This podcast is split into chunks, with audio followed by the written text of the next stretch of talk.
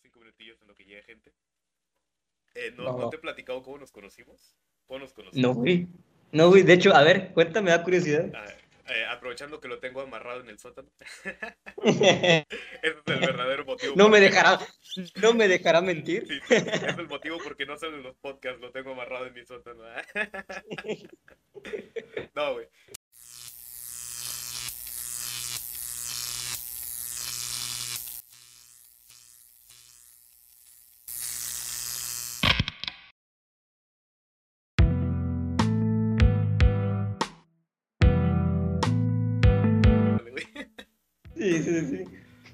Bueno, bienvenidos a su bonito podcast, podcast dominguero, un pedacito de jueves los domingos, un pedacito de domingo los jueves, un capítulo más de Realidades Fragmentadas. Acá con nosotros tenemos al buen Shirox. Y en un momento más eh, entra este. Por si de repente en medio de la transmisión hay un ruido raro, es él entrando. Va a entrar eh, entrada épica, los Stone Cold rompiendo cosas. Hombre, güey, más, más, épico. I hear voices in my head. Ah, se van a apagar las luces y va a empezar la campana del Undertaker. Ting. Ándale. Ay, ay. Bueno, eh, vamos a iniciar el guion.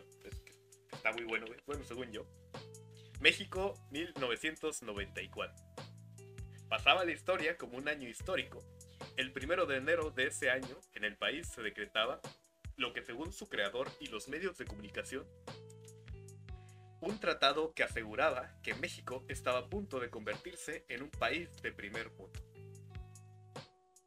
Pero en el sur, el EZLN, la, el Ejército de eh, Zapatista de Liberación Nacional, una rebelión insurgente de Chiapas, le declaró la guerra al gobierno, aunque eh, afortunadamente el conflicto armado terminó dos semanas después.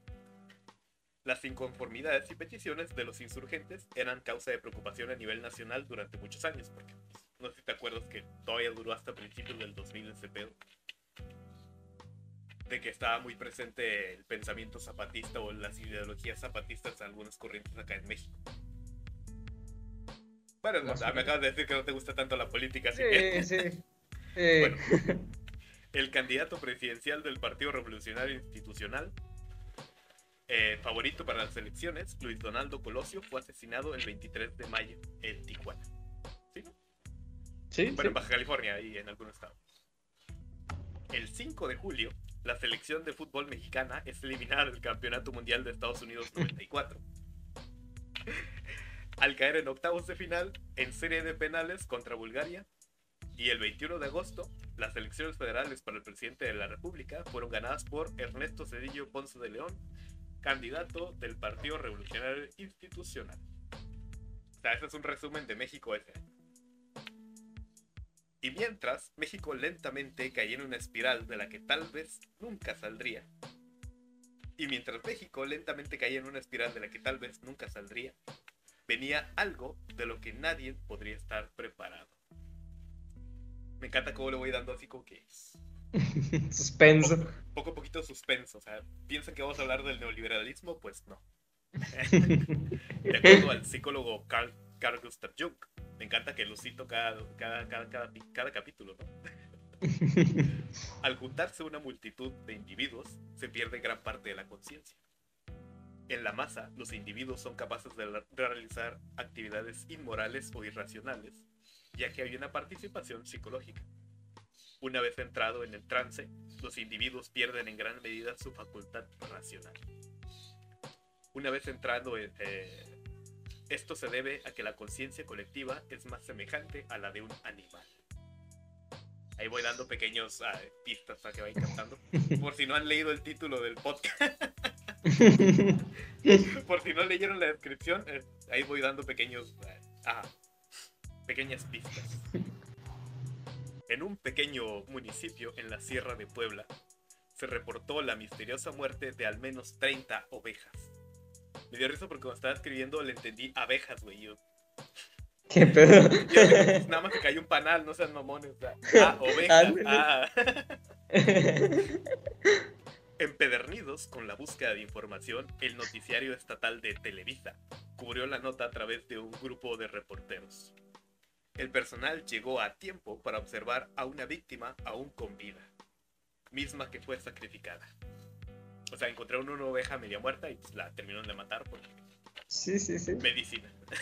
Sí, para que no sufra. Sí, sí, sí. Eh, son buenos, eh, como, como buenos, como periodistas, ah no, como veterinarios son mejores periodistas. Ándale. Eh, La doctora Soledad de la Peña llegó al lugar y realizó una autopsia en vivo y en directo para la televisión. En pocas palabras, nada ha cambiado en la televisión mexicana, si se dan cuenta. Eh, siempre ha sido lo mismo. Creo, creo que ahorita está un poco más censurada y un poco más conmensurada, pero pues, básicamente es lo mismo. Sensacionalismo. Pues ya dicen más palabras. Eso sí. No, pero ahorita ya es impensable mostrar una autopsia en vivo, es impensable. Ah, bueno, sí, eso sí, eso sí. El dramatismo se acentuó mientras los guantes de la doctora se mantuvieron blancos, mientras que ella afirmaba que el animal no tenía sangre. Aunque un animal muerto no puede sangrar, por obvias Sí. razones, porque Sí, sí. muerto la, la sangre se coagula, es como que no es como Se que mantiene. mantenga ahí. Sí, ah, ¿no? O sea, deja de circular, su corazón ya no lo bombea. no puede sangrar por su torrente, ya sea coagulado. Esta no deja de teñir de rojo todo a su alcance. O sea, aun cuando está coagulada puede pintar de rojo. Sí, como una tiza. Pero pues algo que se llama, no me acuerdo cómo se llama, no es el rigor mortis. ¿De cuál? ¿A, a qué te quieres referir? Por ejemplo, cuando te mueres y quedas acostado, güey, ya ves que la sangre por efecto de la gravedad baja Sí, sí, sí. y se queda en las partes bajas. Sí. Excepto en las partes comprimidas porque ahí no puede pasar la sangre, pero pues, literalmente... eh, si te mueres acostado, eh, toda la sangre se va a la, a la espalda. Sí, y sí, va a sí. quedar como que una mancha de hematoma, eh, de hematoma roja y pues se, pudre y eso.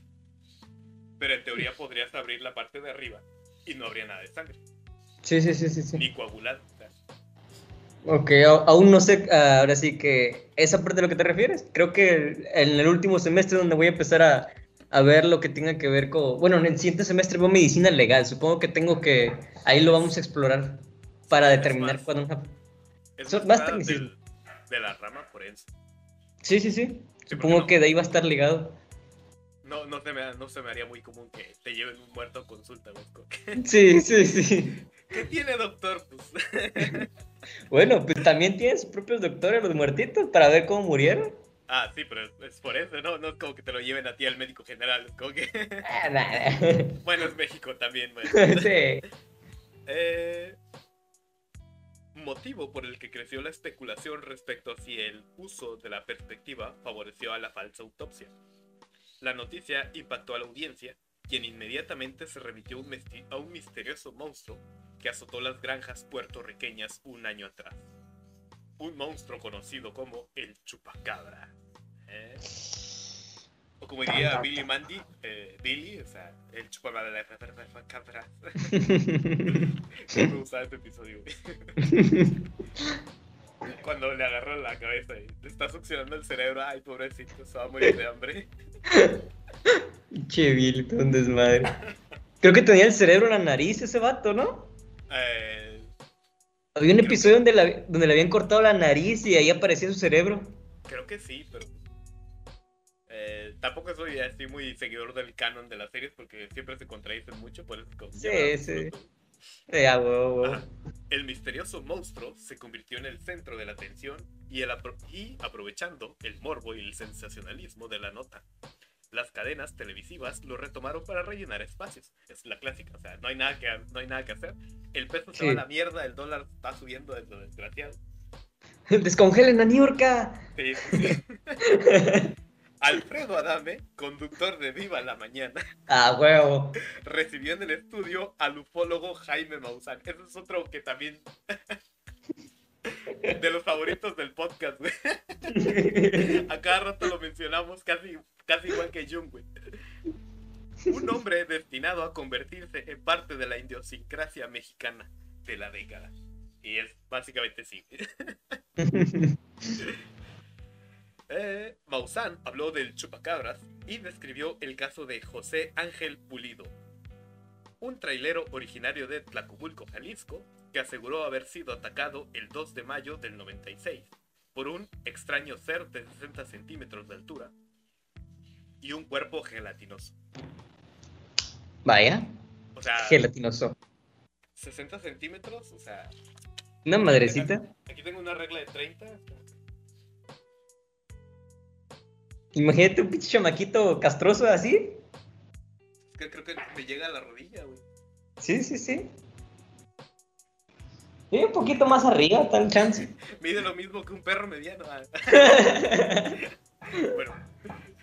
Eh, cuerpo gelatinoso. El hombre Sí, se dirigía a su tráiler a escasas calles de su casa. Cuando un animal brincó la cerca de un corral cercano y lo atacó. En defensa de su vida, Pulido golpeó al animal hasta que logró zafarse. Pero recuerda la suavidad de su cuerpo, ya aquí se está delatando que es simplemente justificar una pelota que se metió. Ah, hueva, hueva, Recuerda hueva. la suavidad de su cuerpo. es algo que escribiría Benedetti, güey. O sea, o sea, yo diría, se sentía gelatinoso cuando me lo madreaba. No, se recuerdo la suavidad de su cuerpo. Y un intenso olor a pantano. A mierda rompe madre. un olor a mierda rompe, madre. Al llegar a su casa, mira, es lo que te digo que aquí. Al llegar a su casa y ser interrogado por su familia al respecto al olor, güey, El hombre se dirigió a un hospital donde un supuesto doctor Mario Rivas le aseguró que sus heridas eran similares a las del célebre chupacabras. Por si no lo saben, creo que más adelante lo menciono, pero la herida particular es que son como que tres puntitos. Un triángulo de puntos, sí, como un vampiro, pero con un diente de más. Así como la, la marca de, de Sasuke, güey, de Chris Orochimaru. Así mero. No, iba a decir como la de Harry Potter, güey. Triángulo. Ah. Huevo. Triangulito, eso sí. Son tres puntos, güey. Ok, ok, ok. Eh, el caso de la gente atacada por un misterioso ser, cuyas características variaban, aumentaba ese mismo año, desde Sinaloa hasta la Huasteca Potosí. Decenas de personas fueron el centro de atención por unos días, fungiendo como testigos para una histeria colectiva, que hacía pensar que una misteriosa especie de animales rondaba el campo mexicano y que, además de atacar ganado, también atacaba humanos. O sea, ya que estamos, lo quemamos todo. Sí, sí, sí. Eh, las comunidades se organizaron para generar rondines. Múltiples corporaciones policíacas fueron movilizadas para proteger a la población. Y la televisión se llenó de historias, reportajes, testimonios y notas del caso. El misterioso monstruo había sido descrito desde el 95, cuando una comunidad en Puerto Rico sufrió ataques de eh, misteriosos animales que, eh, que mataban al ganado y este quedaba con tres heridas de colmillos y sin sangre alguna. Lo que te digo, son tres puntos limpios. Eh, el término chupacabras se atribuye al comediante empresario puertorriqueño Silverio Pérez, un comediante. A huevo. Desde ahí te das cuenta que todo está mal. Sí, sí, sí. Quien se refirió de este modo al animal descrito por su supuesta primer testigo, por el supuesto primer testigo. O sea, el chupa, que es, es como Sí. que le saca la sangre a las cabras, chupa cabras. Sí, sí, sí. Eh, eh, eh, los saltos de lógica no se da acostumbraban tanto a esto. que- No le pensaron mucho. Sí, sí, sí, fue así como que. Ya, te aseguro que estaba súper pedo eh, cuando inventó eso ese día. Cuerpo gelatinoso. No, no, no. La suavidad de su cuerpo. Ándale. La primera vez que se escuchó hablar del chupacabras fue en la isla de Puerto Rico en el 95, cuando Madeley Tolentino, Tolentino declaró haber sido su víctima. De acuerdo con su testimonio, el chupacabras es parecido a un extraterrestre de baja estatura y con picos en la espalda. Eh, tal vez cuando esté editando ponga fotos o algo así, no me hagan mucho caso. Con el paso de los días, la población, los testimonios de los puertorriqueños fueron aumentando, haciendo responsable a la bestia de la muerte de ganado. O sea, de repente todo el mundo empezó a verlo y todo el mundo empezó a ver que se estaba comiendo el ganado. Sí, sí, clásico. histeria colectiva a más no poder. Ándale. Eh, Poco a poco el chupacabras fue migrando por los distintos países de América Latina, donde los medios comenzaron a mostrar numerosas imágenes de animales desangrados con, eh, con mordidas de colmillos. En México, el chupacabras comenzó a hacerse popular por allá del 96, cuando las televisoras principales comenzaron a difundir el rumor durante, los, durante las transmisiones de los noticieros. Y aquí no sé si ponerlo o no, pero sí lo voy a mencionar, güey.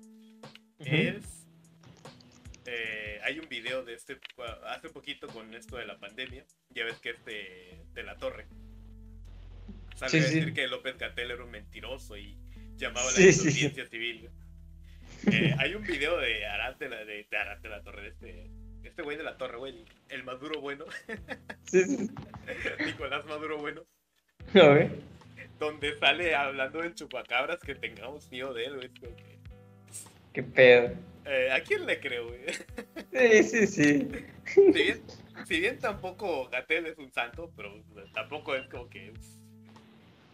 Cada quien ha hecho su trabajo de la manera que al parecer. Sí, sí. O sea, poco a poco la versión mexicana, yo digo que voy a cortar eso porque puedo con todos menos contra las fans del K-pop y contra los derechairos. ah, güey. Yo no puedo contra los chairos, no, no. no pero, contra mi Ájale. ¿Qué diciendo de mis chairos? Nada, nada. Ya nos vamos a agarrar a putazos.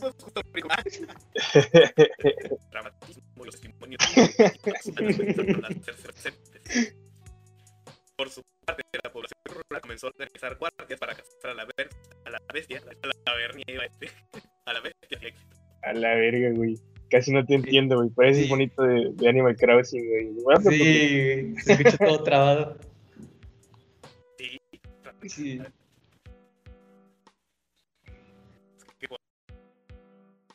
¿Te imaginas lo que no vimos que pasaron los perros por afuera, por afuera de su ventana, güey, cuando se mueven?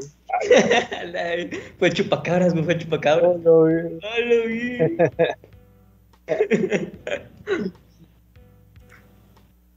A ver. Teoría ya se volvió la cámara. No mames. ya, ya, ya te escuchas, comadre. Ya, ah, ok. High definition y todo el pedo. eh, ahí estamos. Eh. ¿Seguro que todo está bien? Porque ya mi cámara se frició. Pues se te escucha, se te escucha. Sí, güey, muy bien. Mira, la cámara se fue tantito por allá, detrás estoy escuchando bien todo perfecto. A ver.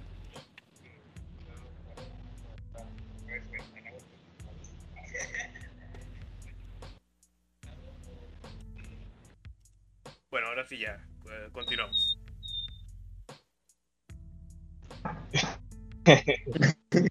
Después de las fallas técnicas. Es que, es que así, así se escucha en realidad fragmentadas, güey. Tiene que haber un, fallo de audio, si no, no es el podcast. O sea, es calidad. Lo que ellos no saben. Eh... Si, estuvieran en todas las dimensiones, escucharían podcast completo. Sí, sí. Bueno, entonces, el chupacabras comenzó a ser utilizado como una metáfora que se refería al presidente Carlos Salinas de Gortari. Oh, no. Y los problemas de la corrupción de la clase política. O sea, de tener una histeria colectiva a decirle que un expresidente era él.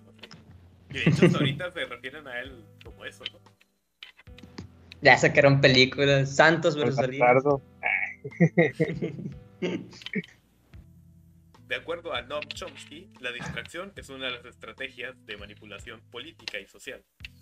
Dicho fenómeno, de fenómeno se ha estudiado por distintos comunicólogos, psicólogos sociales y sociólogos, tiene por objetivo alejar la detención de las personas de los problemas realmente importantes, generando problemas que exciten emocionalmente. O sea, la clásica cosa como se en pocas palabras, China. El, truco de las llaves, güey, de los Simpsons. el chiste es que generar una distracción para que no Eh, para que no preste atención, güey. A ver, esto es, esto es más o menos largo. Los ilusionistas, ching su madre. Eh, lo que ahorita voy a leer es un extracto de Capitalismo de Chupacabras en una era postpolítica y postmigratoria de Aishila Galvez y, Jo- y Jos- José Carlos Luque Ba- Brazán. O sea, para que vean que el nivel de referencias que llevamos acá. o sea, no, no somos improvisados, aunque parezcamos.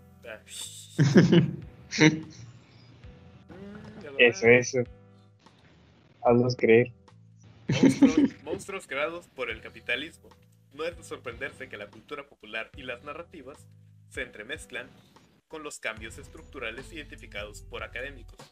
En 1995, punto un año después de la firma del Tratado de Libre Comercio de América del Norte, el TLACLA, o, el- o luego como le, le dicen el chiste, el, en la lucha de mesas sillas y escaleras, Ah, Es que un, un evento de la WWE es el TLC. Tables, Ah, and Shares. O sea, mesas, sillas, escaleras. Ah. Pero luego este Luis Jefe 1 hacía la, eh, la parodia de que el Tratado de Libre Comercio, güey. Una lucha de Tratado de Libre Comercio. Ah. Después de la firma de este tratado, cabras y otros animales de granja en el norte de México fueron encontrados muertos, con marcas de mordidas en sus cuellos. En el año 2000, mientras realizaba una investigación en la región desértica del norte de Chile, se escuchaban algunos relatos sobre el chupacabras. Una mítica criatura a la que se le culpa, a la que se le culpaba por la muerte del ganado y de seres humanos los cuales habían sido encontrados muertos y sin sangre. Pero, de- pero ¿dónde eran encontrados? La mayor parte de evidencias sobre los chupacabras fue encontradas en áreas asociadas con la industria minera del norte grande de Chile. La riqueza de Chile durante el último siglo y medio anterior han sido principalmente extraídos de la región desértica del norte la mayor parte del tiempo por las firmas mineras inglesas, estadounidenses y canadienses. Las características espaciales de este régimen de, extrac- de extracción están caracterizadas por la extrema desolación y sequedad del desierto de Atacama, el más seco del mundo, marcado por operaciones mineras actuales y obsoletas. Los asentamientos mineros de nitrato abandonados, que se asemejan a pueblos fantasmas, los trabajadores mineros viven en ciudades costeras como Arica, Iqui- Iquique y, Antofa- y. Y son transportados en autobuses para laborar en jornadas de una, de una semana de duración en las desérticas zonas montañosas. Generalmente viajan antes que el anochecer, lo que hizo que estos obreros fueran el blanco del chupacabras. O sea, en un contexto donde abandonan sus hogares y familias para realizar un trabajo sin futuro, mal pagado y sin ningún tipo de derechos laborales. ¿Estás bien? Estamos hablando de explotación laboral y se oye que algo se cae bien cabrón, es como que hay, güey. Llegó la SWAT. Ah, güey. Chupacabras. Ajá. Hay ciertos paralelos que se pueden trazar entre el chupacabras de la región minera de Chile y los demonios andinos de las crónicas de Tauzic de 1980. Para las minas de Bolivia. Ambas son metáforas para comprender este capitalismo. El chupacabras fue visto en varios de los países del continente a finales de la última década del siglo pasado y los primeros años de este siglo. En la Ciudad de México, creativos vendedores de la calle, junto a los caricaturistas políticos de la época, fusionaron la crisis económica del país con el chupacabras. Para ello le colocaron la cabeza del entonces presidente Carlos del... En ese momento ya era expresidente Carlos Salinas de Cortari, Sí, sí, sí. en el cuerpo del animal, sugiriendo una imagen que representaba un naciente neoliberalismo mexicano, con las tradiciones populares. La figura del lobo chupacabras político fue estampado en camisetas, reproducido en alebrijes y piñatas. Otros lo dibujaron como un vampiro. Surgieron asimismo diversos juegos de palabras para referirse a Salinas de Gortari. Algunos lo, des- lo describían como un chupadólares o el dólar soccer. soccer. Un autor mexicano describe este proceso, aunque los lectores podrían estar tentados a desestimarlo como un vuelo de fantasía barroca. El mito de Salinas como el chupacabras despliega una serie de estrategias simbólicas extremadamente complejas, incluyendo los procesos de condensación, desplazamiento y colocación de Freud.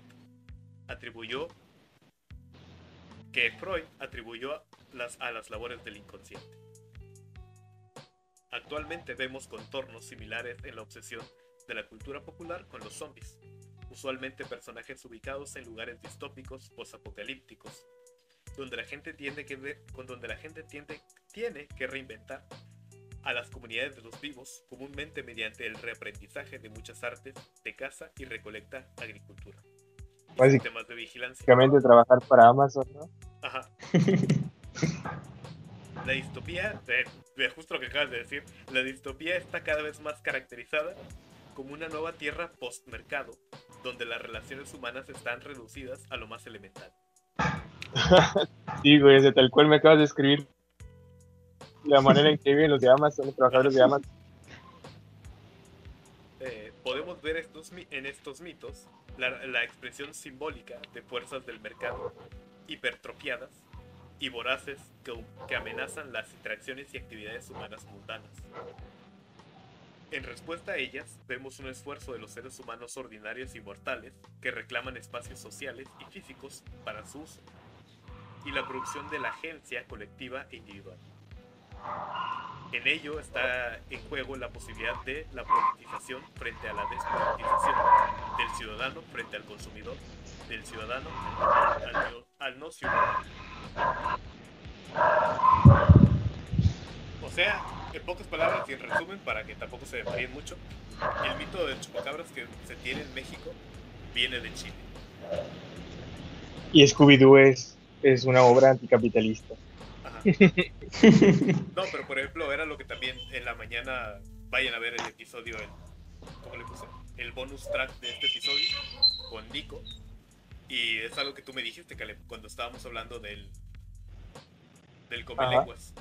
Y este, ah. tipo de criptidos, por ejemplo, en Brasil era muy común que les faltaba la parte de las arracheras, la parte del glúteo, la lengua y las mejillas. La barbatita, güey. es, es, es, literalmente es un acto de rapiña rápido, es como que... Ajá, es como, pues maté una vaca, chingate lo que puedes. Y, que sea más fácil de sacar, sácalos así. Ajá. O sea, el mito del chupacabras está muy impregnado con ese tipo de folclore, ese tipo de cosas. De... Por lo que estoy leyendo, en general los, los criaturas hematófagas están muy ligadas a fenómenos más allá de la comprensión humana, como enfermedades de hace dos siglos o ahora que era el mercado del siglo pasado. Pero por, ejemplo, acá, por ejemplo, acá en México, pues. Eh, pues cuando. A mí me encanta que cada que pasa una crisis, todo el mundo se quiere el gabacho, güey. y acá en México fue, por una parte fue lo que pasó, güey, que cuando empezó la crisis en el 94, 95, güey, mucha gente se quiso ir a Estados Unidos, pero en chinga porque decían, no, como dice Chumel, compren dólares. La señora en la tienda no me va a aceptar dólares todavía. en las tortillas no me no compro tortillas con dólares, déjame tener pesos todavía. Eh, mucha gente, muchos, muchos rancheros, muchos rancheros fueron, o cosa, gente ganadera se fue a Estados Unidos buscando el sueño americano. Y dejaron, literalmente es como que es algo irónico dejar todo por una promesa de algo que tal vez no se pueda llegar a suceder. es que antes era un poquito más ilusa la gente y estábamos muy impregnados con ese sueño americano de que, no, güey, es que si le echas ganas y haces tu tarea y comes verduras, pues, nada, me te vas a hacer millonario. Eh, vas a vivir en Estados Unidos, te vas a casar con una güera. Sí, sí, sí, vas, a sacar dinero, güey. Y pues al, Chile nunca, nunca fue verdad, güey. Sí. Nosotros tomó dos décadas de darnos cuenta. ¿Y cómo voy a comprar mis tortillas con los dólares? Las ganas de cambio, güey. Co- Como, como en Loki, ¿no? No, aquí eso lo usamos como portapapeles. Ándale, con las gafas de. Me acordé de unas tribus del Amazonas que querían convencer para construir una represa, los querían convencer de que pues, se fueran a la verga de ahí donde vivían. Ajá. Y les decían, es que, que ¿cómo les decían? Que básicamente si les hacían caso, ya no iban a tener problemas y se quedaban así como que, ¿de qué vergas estás hablando? Si yo vivo de la, de la selva. ¿Problemas de qué, güey? Si aquí tengo comida y todo. Ajá. O sea, lo mismo, güey. Sí, lo mismo, pero más. Más estilo tryhard. Sí, pero aquí sí se la creyeron así como, ah, sí, cierto, los problemas. ¿Qué problema? Los dólares. A ver, a ver. es como que no sé, es, es- es algo que no sé si sea intrínseco, intrínseco o no de la naturaleza humana, el hecho de estar buscando siempre un problema que resolver, ¿no? Pues sí, Sí. Y es como que a veces es tan sencilla la vida, güey. Bueno, quién sabe. No sé, es que. A veces Pienso yo también hay- de más. Es- Sí, Y es que hay mucha gente que, que se aprovecha, güey, de eso. Como el, el sobrino de, de Freud, que ya ves que usó todo lo que aprendió para la, el marketing. Y el marketing es básicamente aprovecharte de la condición humana. Sí, sí. para poder crearte un problema y venderte la solución. Es la esencia. Acá lo acabas de decir todo. No me acuerdo muy bien eh, Sí. cómo era. Ay. Pero el chiste ese es como de que, más o menos como lo que acabas de decir, güey, de los nativos, de que por qué tener... Ah, pues, no me acuerdo si fue este Besos o este pinche... Elon Musk, eh, no, no fue Musk, fue este... pero esta vez no fue. No, pero también se la, se la creo, güey. Que hubiera sido. ¿Cómo se llama el de Microsoft, güey? Ah, este, ¿Cómo se llama ese güey? Bill Gates, güey. Án- güey. ándale, ándale. que empezó una campaña, güey, para poner eh, eh, recolección de dinero y donaciones para poner eh, alumbrado público, electricidad, internet en zonas de África, güey. Ok. Y es como de que no lo está haciendo porque la, la estén pasando mal. Obviamente sí, algunos lo están pasando muy mal sin teléfono, sin, digo, sin electricidad, sin luz y sin internet. Pero es que también va la jiribilla de que necesito que tengan internet para poder venderles eh, computadoras. Mis productos, sí, sí. Simón, Simón. Necesito, necesito que tengan internet para poder venderles celulares, güey. Es como que. Y es algo que también es como que. es el- en los temas de energéticos, güey, que dicen es que cómo podemos generar más energía, más electricidad, más limpia, que no sé qué, güey. Tal vez el pedo no es que consumamos, no es como generar más energía, sino que aprendemos a consumirla bien. Ándale.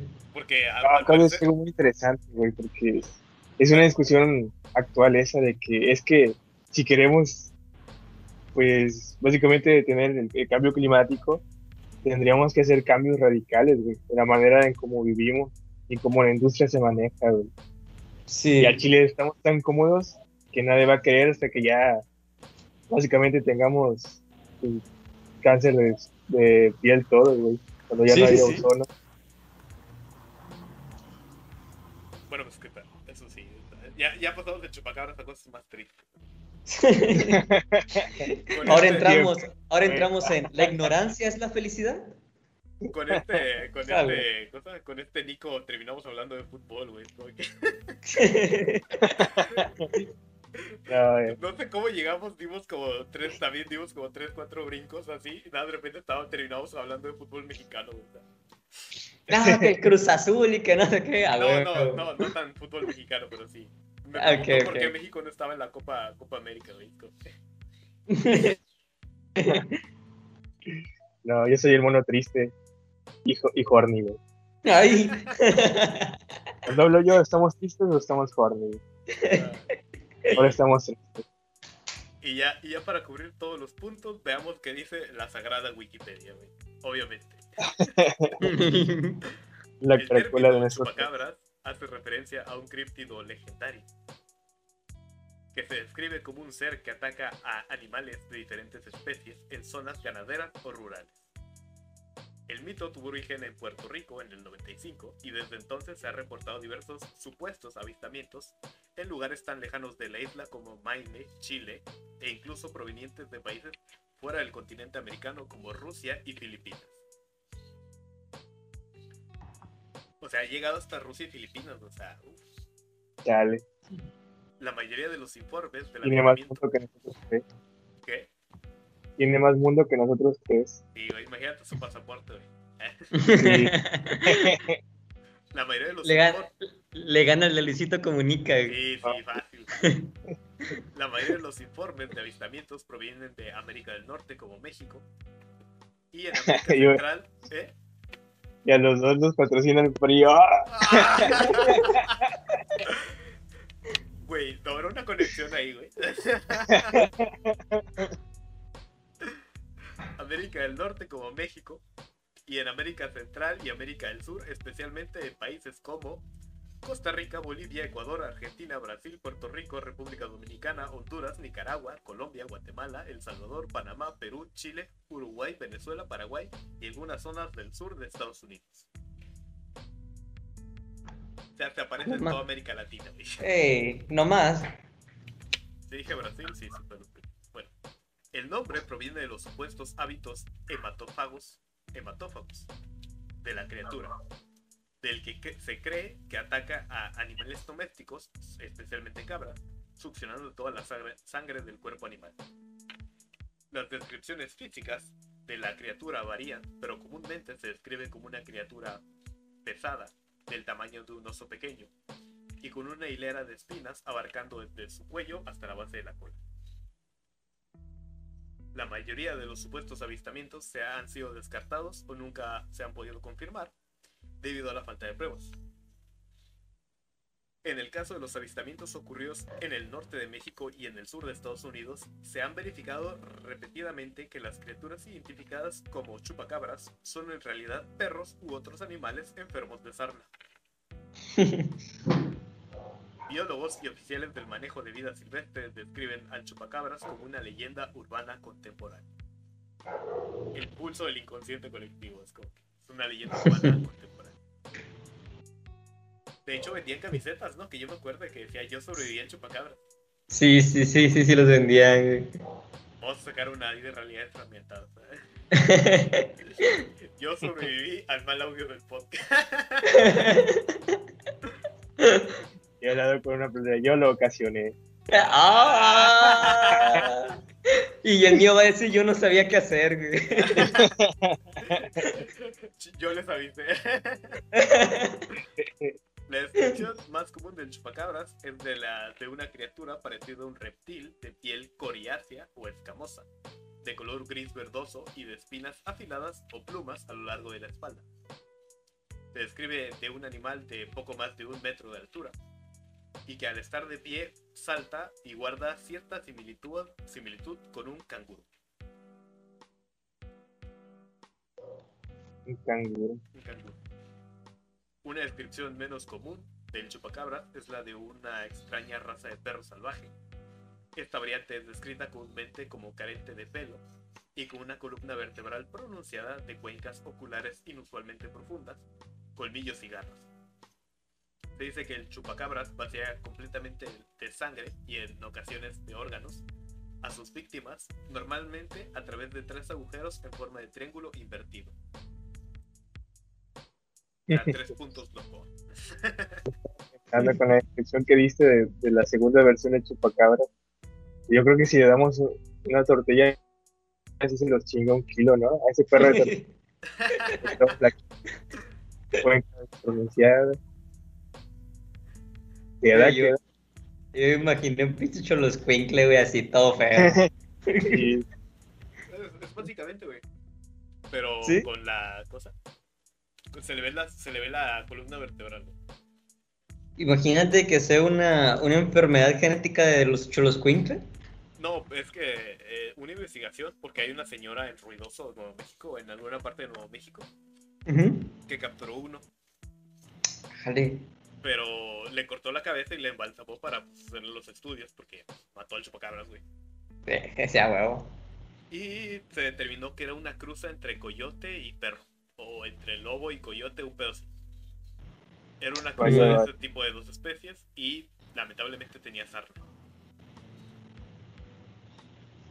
O sea, era Vaya. un Vaya, vaya. perro lobo, perro coyote, coyote lobo, algo así, pero tenía sarna. Qué No se veía tan, tan culero. Sí, Dios, pues se ve así todo demacrado. Ajá.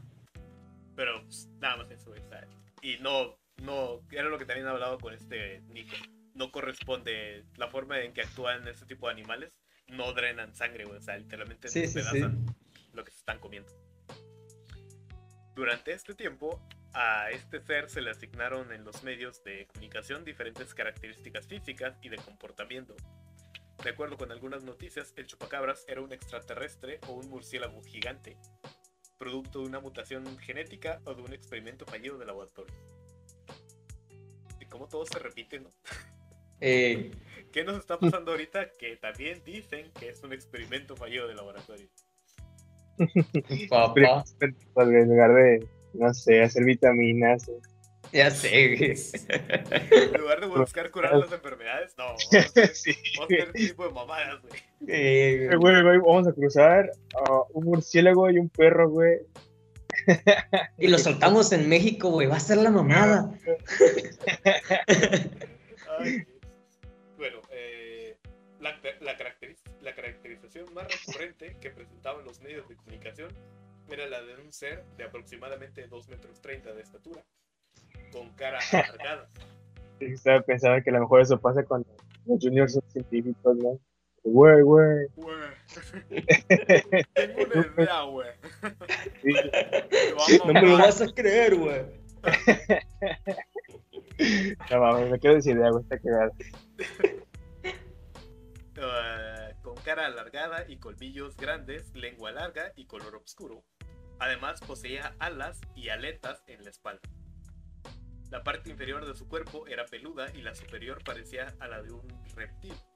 Caminaba encorvado y sus miembros estaban provistos de enormes garras. O sea, hay chingo de descripciones de chupacabras, no hay como que no hay una descripción común, salvo que es verde. Sí, y las garras. Ajá. Y ya. Y que mata animales. Ándale. El libro Journey to the Polar Sea, escrito por Sir John Franklin en 1823, dice, los melancólicos sonidos que se oyen en las silenciosas noches de verano y que la ignorancia de los hombres blancos consideraban como gritos del chupacabras, el God Soccer en inglés. Sí, súper mamón así, güey. God Soccer. Sí, güey. No mames, es una película porno. Ya- Sí, güey. chile. No. Bueno, pero aquí ya Pinche viene vato mamado ahí, ¿no? El God Soccer. Soccer. God Sockers 2, The Revenge. Bitches Unleashed. bueno, eh, Ya, son perdón. realmente, según mi informante, eh, entre paréntesis, un indio, los lamentos de estos infelices seres, refiriéndose a los espíritus de determinados muertos. Según esto, el mito del chupacabras tiene al menos 200 años de antigüedad y fue llevado a América por los europeos. Parece más una adaptación de los mitos vampíricos, ¿no? Eh, sí, es como que una actualización del mito vampírico. Eh, Sí. Y aquí es como que una cachetada de guante blanco. a leyendas legendarias que en un episodio dijeron que el, que, que el mito del chupacabras es un mito actual que no tiene más de 30 años. Chale. O sea, aquí hay, aquí hay registros de que mínimo hace 200 años ya se hablaba de algo similar. A lo mejor no. Bueno, sí, ves que los vampiros son muchos más antiguos. Ajá, pero Y el God vampiros Soccer, güey. como- O sea, el sí, eh, Ajá, como, bueno, pero me refiero a que los vampiros como criaturas hematófagas, no necesariamente eh, Drácula. Soccer. Ajá. Sí. Una investigación realizada por el autor Ben- Benjamin Radford llegó a la conclusión de que la descripción dada por el testigo original en Puerto Rico, Madelay To- Tolentino, si te acuerdas, ¿no? Se basó en la criatura Seal de la película de ciencia ficción Especies. Mm, De acuerdo con el autor, voy a poner la foto aquí. En edición, ese sí lo voy a poner, se los juro. y en edición vamos a poner una así grandote. No.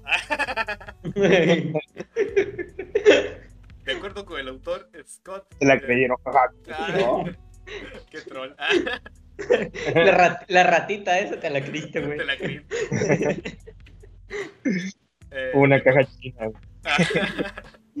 De acuerdo con Scott Corrales, la criatura Seal es casi idéntica a la descripción del chupacabras hecha por Tolentino. Y supuestamente, eh, la testigo habría visto la película antes de reportar el avistamiento. Corrales explica que Seal y el chupacabras comparten varias características físicas, incluyendo las espinas de la espalda. Radford concluyó que la descripción más importante del chupacabras no es fiable. Este afecta seriamente la credibilidad del chupacabras como una criatura real. Ah, No me digas. Eh, eh, qué pedo. A continuación, el, el efecto de mojado del agua. Adicionalmente, los reportes de que las víctimas se les habían succionado la sangre nunca fueron confirmados con una necropsia. La única manera de confirmar esta conclusión, eh, un análisis realizado por un veterinario a 300 supuestas víctimas del chupacabra, chupacabras, encontró que no habían sido desangradas. Vaya. Al parecer, los testigos interpretaron la falta de sangre en algún área co- con, una extracción de la misma, cuando otra explicaban que puede ser eh, un animal, que, una na- que un animal que atacó a la víctima no mordiera una arteria principal, Sí, o que este se desangrara, o que esta se desangrara internamente. Porque eso es lo que yo tampoco sabía, te puedes desangrar hacia adentro.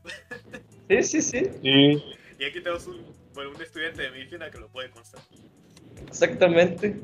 Y el pedo ahí para con- controlarlo, pues cirugía, da huevo. sí, tienen que abrir.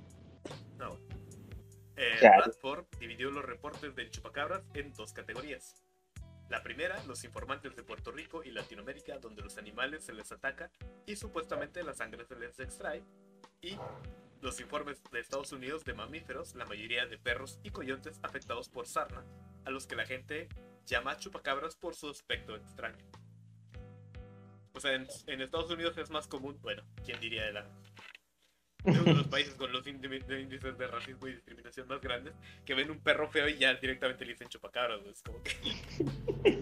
Ah, huevo. Ven, ven a un vato así, morenito, chaparro, le dicen Beaner. Sí. Y- Y el vato nació ahí, güey. Ándale. Y, y- y es de ahí, güey, es de San Diego, güey.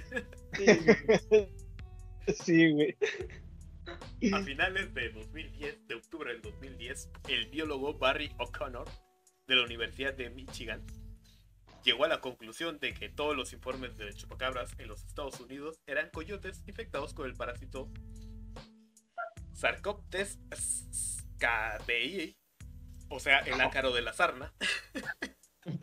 Suena como esto ruso, güey. sí, De los que deprimen gacho.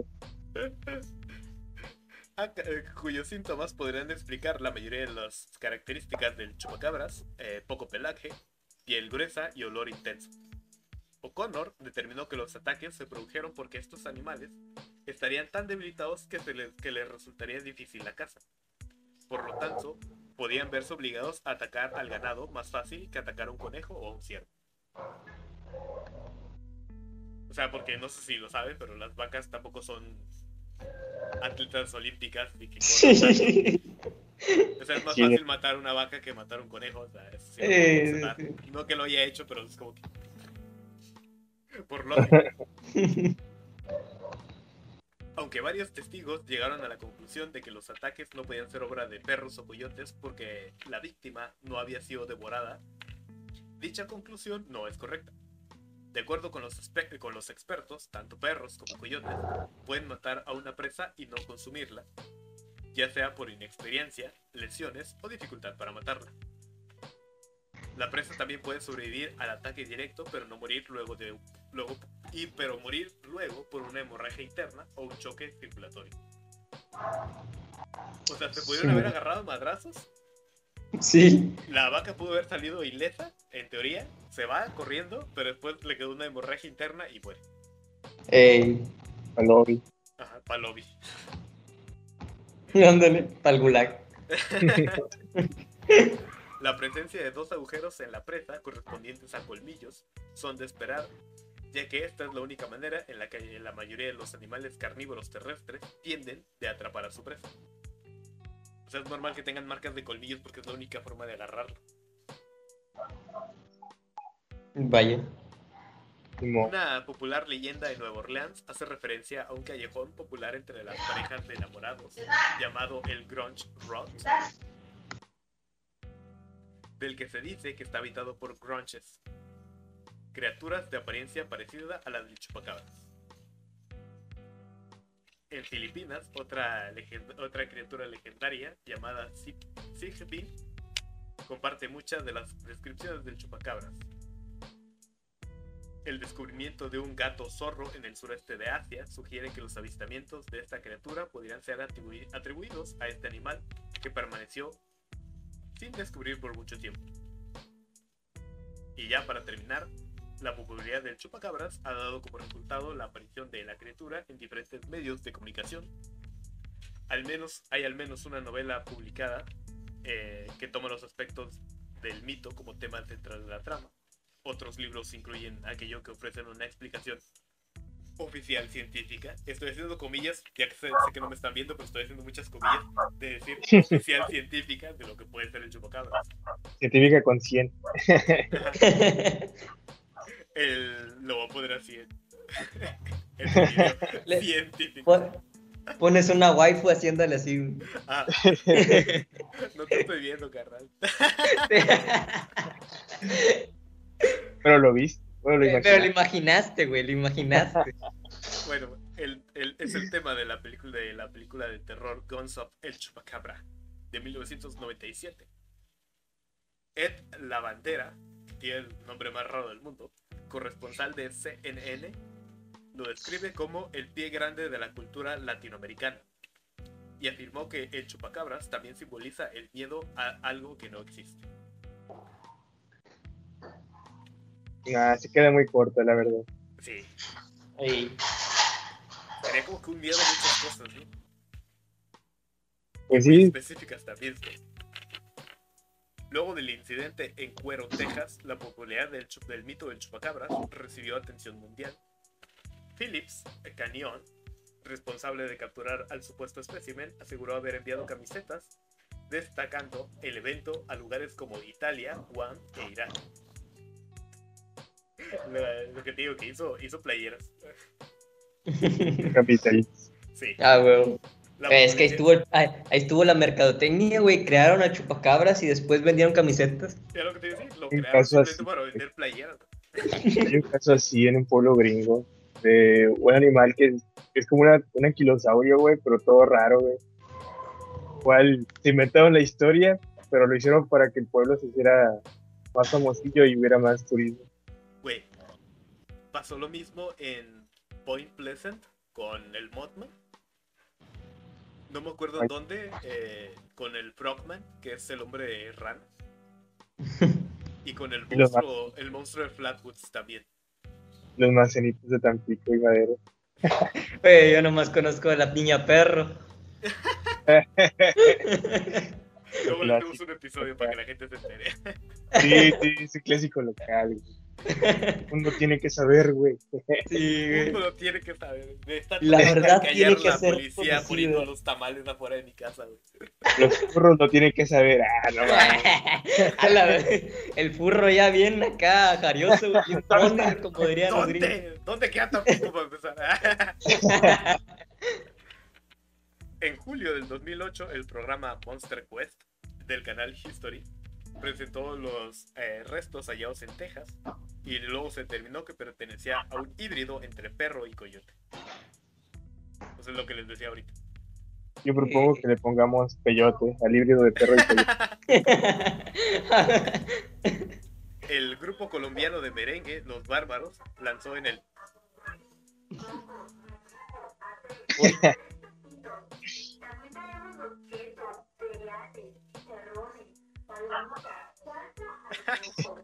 ¿Oí los chicharrones? A tres Hablando de.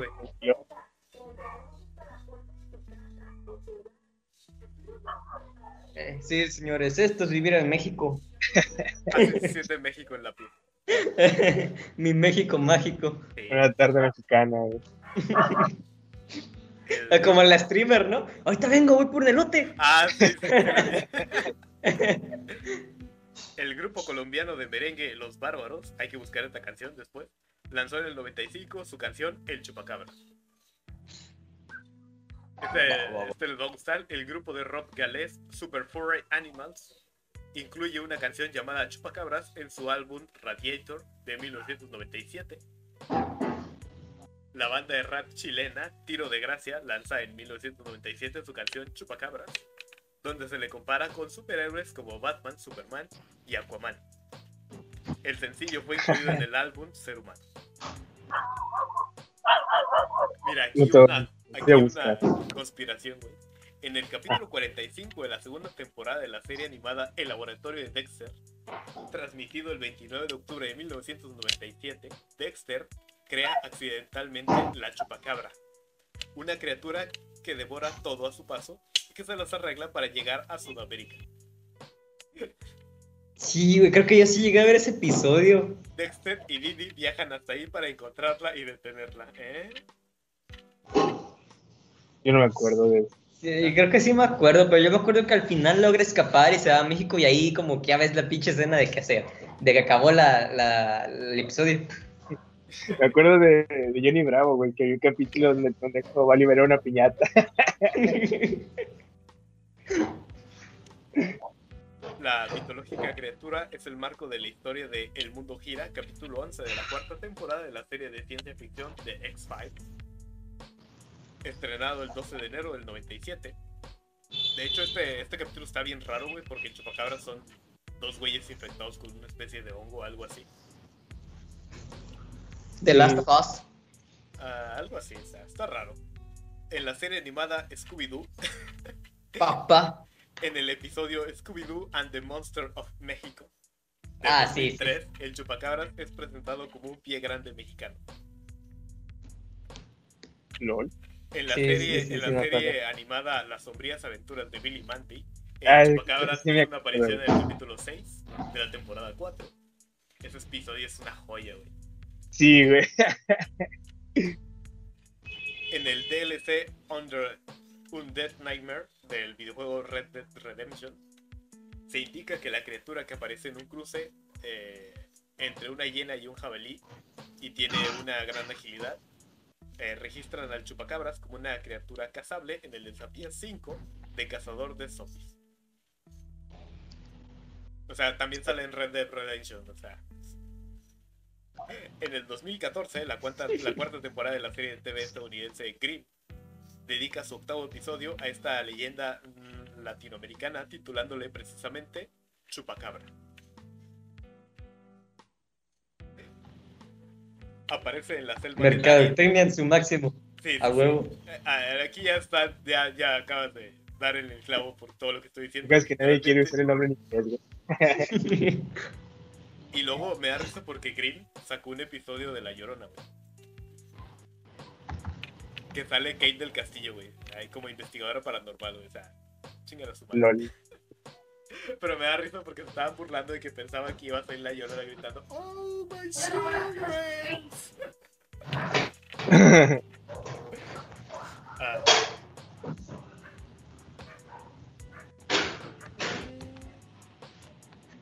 Aquí eh, una joya de la filmografía mexicana forma parte de la trama principal en la película de animación mexicana La leyenda del chupacabras, que es la secuela de La, leyenda de la. Nahual. La serie, la serie mexicana de terror Lo que la gente cuenta de TV Azteca le dedica un capítulo a la criatura. En la película- En la película Chupacabras versus El Álamo aparece un grupo similar a los de un, coyote, de un coyote atacando a cualquiera que tenga mala suerte de salir de noche o provocar. O al menos eso es lo que se doy cuenta. De morro bien mía. Sí, que sí. Yo, te- yo tengo una anécdota de terror, güey, con lo que la gente cuenta. ¿Te los cuento? A ver. A ver, a ver. Es que a mí era. Siempre hemos sido mi hermana, mi mamá y yo. Y veíamos cuando salió de estreno lo que la gente cuenta, lo veíamos.